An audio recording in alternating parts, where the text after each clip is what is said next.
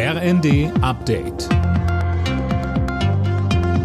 Stündlich neu. Auf den Punkt informiert. Ich bin Anna Löwer. Guten Abend. Ein Ende der Verbrennermotoren rückt offenbar näher. Das EU-Parlament hat jetzt dafür gestimmt, ab 2035 keine Neuwagen mit Diesel- oder Benzinantrieb mehr zuzulassen. Eileen Schallhorn. Der Vorschlag der EU-Kommission bezieht sich auf Privatwagen und leichte Nutzfahrzeuge. Ziel ist es, den CO2-Ausstoß durch Diesel und Benziner so drastisch zu senken und die Umstellung auf Elektromotoren anzukurbeln. Das Ganze ist Teil des geplanten Klimapakets Fit for 55. Andere Teile des Pakets hatten die EU-Parlamentarier abgelehnt einer Ausweitung des europäischen Emissionshandels und einer CO2-Ausgabe für Importe bestimmter Güter erteilten sie eine Absage.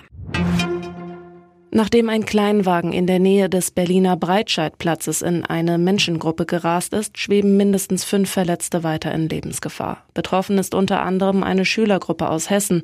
Eine Lehrerin war bei dem Vorfall am Vormittag vor Ort ums Leben gekommen. Der 29 Jahre alte Fahrer ist in Polizeigewahrsam.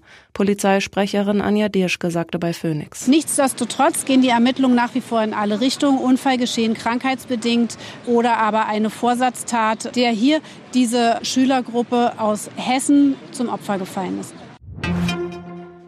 Bund und Länder sollen sich rechtzeitig und umfassend auf mögliche neue Corona-Wellen im Herbst und Winter vorbereiten. Das fordert der Corona-Expertenrat der Bundesregierung.